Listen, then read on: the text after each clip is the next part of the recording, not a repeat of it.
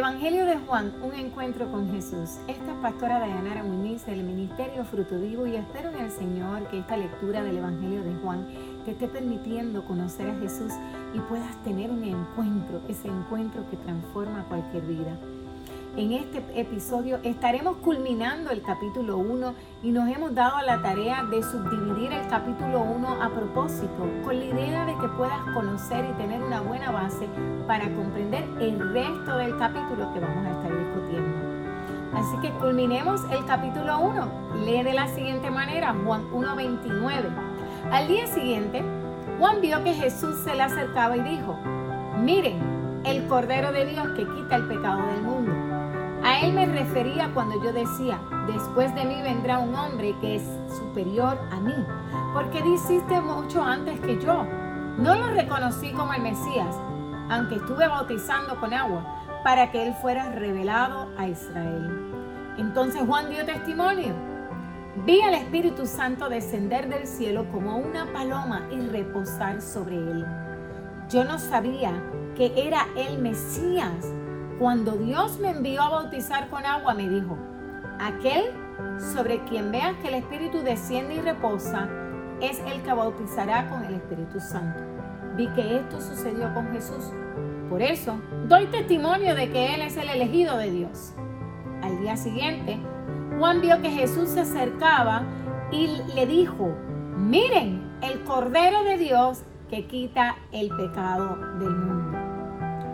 Este episodio es muy importante que sepas que ocurre un día después de la visita de los fariseos a Jerusalén. Juan alzó sus ojos y vio que Jesús venía hacia él. Ustedes se pueden imaginar la emoción que debió haber sentido Juan cuando antes solamente podía hablar o hacer alusiones de Cristo y ahora lo tenía enfrente y ahora podía testificar que Él era Jesús, que Él era el enviado por Dios. Él exclamó, miren, el Cordero de Dios que quita el pecado del mundo. Esta expresión, estas palabras de Juan el Bautista son una continuación del testimonio de Juan. Aunque antes solo podía haber hablado de los conocimientos, ahora tenía la certeza, la seguridad, la evidencia de que Él era Jesús, el enviado de Dios. Y ahí fue que él gritó, el Cordero de Dios que quita el pecado del mundo. ¿A qué se refería cuando decía el Cordero de Dios? Quiero contarte que en el Antiguo Testamento el cordero era un animal que se empleaba para los sacrificios y la sangre del cordero se derramaba para el perdón de los pecados, que los, los pecados fueran perdonados pero no limpiados. Pero Dios en su inagotable amor por ti y por mí, proveyó un cordero que realmente quitaría el pecado. Y Dios lo había anunciado o profetizado. Y quiero compartirte un verso donde lo había anunciado que es en Isaías 53, 6 al 7. Cuando dice, todos nosotros somos nos descarriamos como ovejas, cada cual se apartó por su camino, mas Jehová cargó en él el pecado de todos nosotros. Angustiado, él y afligido, no abrió su boca como cordero fue llevado al matadero y como oveja delante de los trasquiladores. Enmudeció y no abrió su boca. El pueblo de Dios había esperado por mucho tiempo este cordero. Y Juan, imagínense la emoción, el grito cuando dije, miren el Cordero de Dios que quita el pecado del mundo, estaba tratando de dejarles saber en pocas palabras al pueblo que estaba allí que Él era el Cordero de Dios, que tanto ellos habían esperado. Lo principal que debemos ver o observar en estos pasajes que nos presenta a Jesús como el don de Dios que provee para quitar el pecado, ese cordero, ese que, es expiatorio, cuya muerte nos limpia y nos permite que tengamos la condición apropiada de limpieza para estar delante de la presencia de Dios. En el próximo versículo, en el 30, lee de la siguiente manera. A él me refería cuando yo decía, después de mí vendrá un hombre que es superior a mí porque existe desde mucho antes que yo. No lo reconocí como el Mesías, aunque estuve bautizando con agua, que para que él fuera revelado al pueblo de Israel. Juan de una manera muy insistente y persistente en estos versos nos está recordando que él solamente estaba abriendo el camino, preparando el camino para que Jesús, uno que era mucho mayor que él y que ya existía, cuando se refiere ya existía, está hablando de la eternidad de Jesús, está afirmándonos una vez la eternidad de Jesús. Cuando dice, no lo reconocí como el Mesías, aunque estuve bautizando con agua para que Él fuera revelado a Israel. Juan se refiere, no que no lo haya conocido textualmente, hermanos, porque quiero compartirte que Él era primo de Jesús. Había nacido apenas unos pocos meses antes que Jesús. O sea que aquí no se refiere a que no lo haya conocido, deben haber compartido, deben haber hablado. Se está refiriendo a que no reconoció que él era el Mesías. No fue hasta el momento que lo bautizó y pudo ver que la paloma descendía sobre él. Fue ahí donde sus ojos espirituales fueron abiertos para reconocer que a quien estaba bautizando era el enviado por Dios. En el versículo 32 lee de la siguiente manera. Entonces Juan dio testimonio, vi al Espíritu Santo descender del cielo como una paloma y reposar sobre él. En el 33 dice, yo no soy, yo no sabía que era el Mesías, pero cuando Dios me envió a bautizar con agua, me dijo, aquel sobre quien veas que el Espíritu desciende y reposa es el que bautizará con el Espíritu Santo. Vi que esto sucedió con Jesús por eso doy testimonio de que Él es el elegido de Dios. Los primeros discípulos, Juan 1, 35 al 43, lee de la siguiente manera. El siguiente día otra vez estaba Juan y dos de sus discípulos, y mirando a Jesús que andaba por allí, dijo, He aquí el Cordero de Dios. Le oyeron hablar los dos discípulos y siguieron a Jesús. Volviéndose Jesús y viendo que le seguían, les dijo, ¿qué buscáis? Ellos le dijeron, rabí, que traducido es maestro, ¿dónde moras? Le dijo, venid y ved. Y fueron y vieron dónde moraba y se quedaron con él aquel día, porque era como la hora décima. Andrés, hermano de Simón, era uno de los dos que habían oído a Juan y habían seguido a Jesús. Este halló primero a su hermano Simón y dijo, hemos hallado al Mesías, que traducido es el Cristo, y le trajo a Jesús. Y mirándole Jesús dijo, tú eres Simón, hijo de Jonás, que serás llamado Cefas, que quiere decir Pedro. Al siguiente día, quiso Jesús ir a Galilea y halló a Felipe y le dijo, sígueme. En estos relatos estamos viendo para ubicarnos un poco en contexto, que es el tercer día en el relato o la secuencia que venimos dando el testimonio de Juan. En este momento Juan estaba dando testimonio, número uno, de que él, la persona de Jesús, que él era el Cordero y a que venía, que era a quitar el pecado del mundo.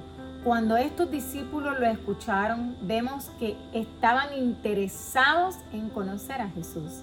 Esto habla toda esta serie de versículos que vamos a leer quiero que puedas notar que está mostrando o revelando el carácter de un discípulo, que es un seguidor de Jesús. Un discípulo no es otra cosa que alguien que sigue a un maestro. Aquí vemos cómo Jesús muestra su interés en aquellos que lo buscan genuinamente. Vemos cómo le dice que vengan y que, vengan y que lo sigan les está correspondiendo Jesús. Vemos que la terminología que se utiliza aquí de manera consciente para aludir a lo que es el discipulado.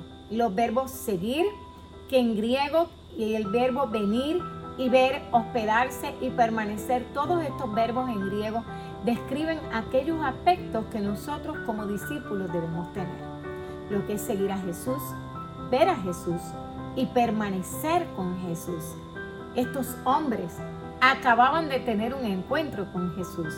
Imagínense en el honor, el privilegio que tuvieron, que no solamente por preguntarle los invitó a venir a pasar el día con ellos y especifica que era la hora décima, para dejarnos saber que había pasado tiempo con ellos, tiempo de intimidad. Esto nos habla que Jesús quiere que nos acerquemos para Él poder revelarse en la intimidad a nuestras vidas. Todo esto nos ofrece también que no solamente Juan está dando testimonio de lo que había ocurrido, sino nos revela la identidad del Mesías y la autoridad que tiene sobre los nuevos seguidores. Luego el relato continúa hablando de Andrés.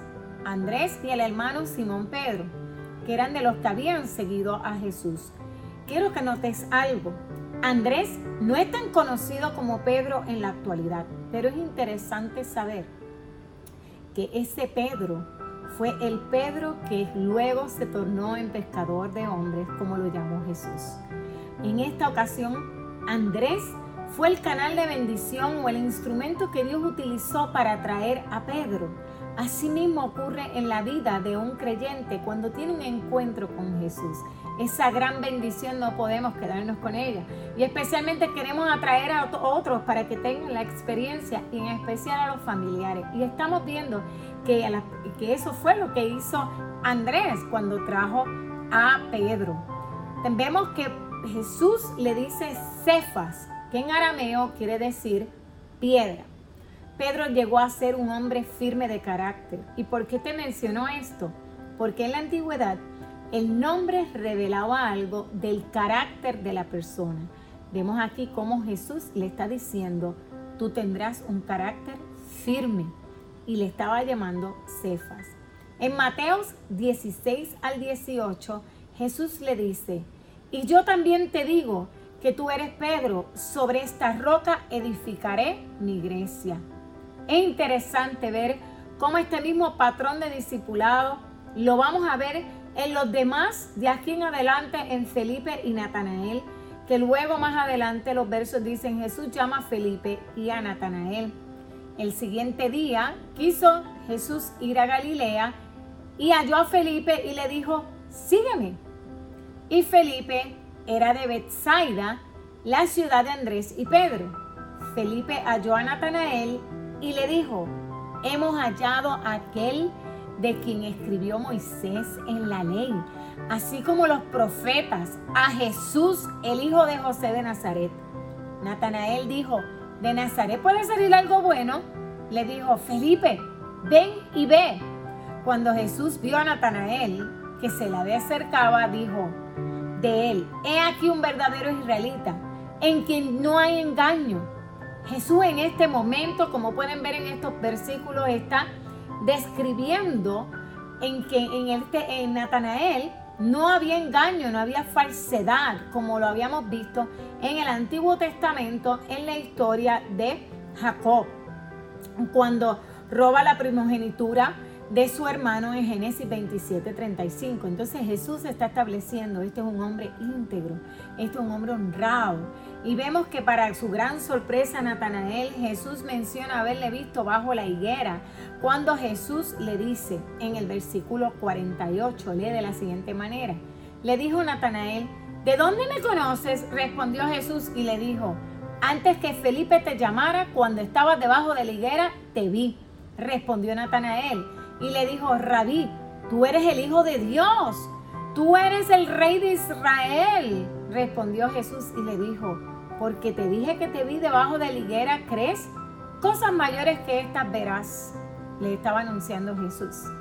Continúa la lectura en el versículo 51 diciendo, y le dijo, de cierto, de cierto os digo, de aquí en adelante verás el cielo abierto y los ángeles de Dios que suben y descienden el Hijo del hombre, sobre el Hijo del hombre. Versículo 48. Le dijo Natanael, ¿de dónde me conoces? Respondió Jesús y le dijo, antes que Felipe te llamara, cuando estaba debajo de la higuera, te vi. Respondió Natanael y le dijo, Rabí, ¿tú eres el Hijo de Dios? ¿Tú eres el Rey de Israel? Respondió Jesús y dijo, porque te dije te vi debajo de la higuera, ¿crees? Cosas mayores que estas verás.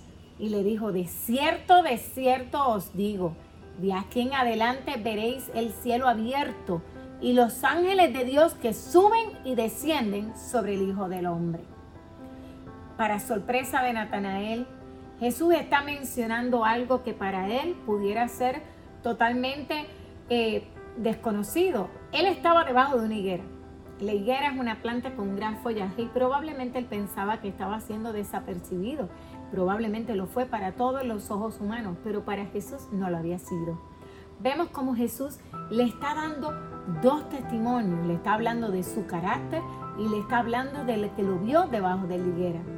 La respuesta de Natanael después de estas palabras con Jesús fue creer y seguirlo. Ahora sabía que Jesús era el Hijo de Dios sin lugar a duda.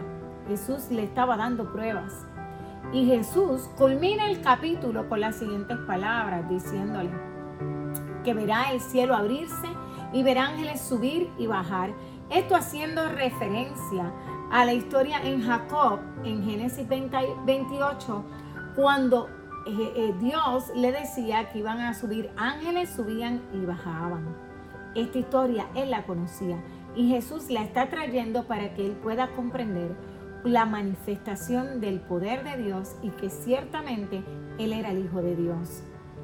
Vemos ahora una vez más que Jesús deja claro que Él es el Mesías, que habría de venir, e introduce por primera vez en el capítulo 1 la frase el Hijo del Hombre.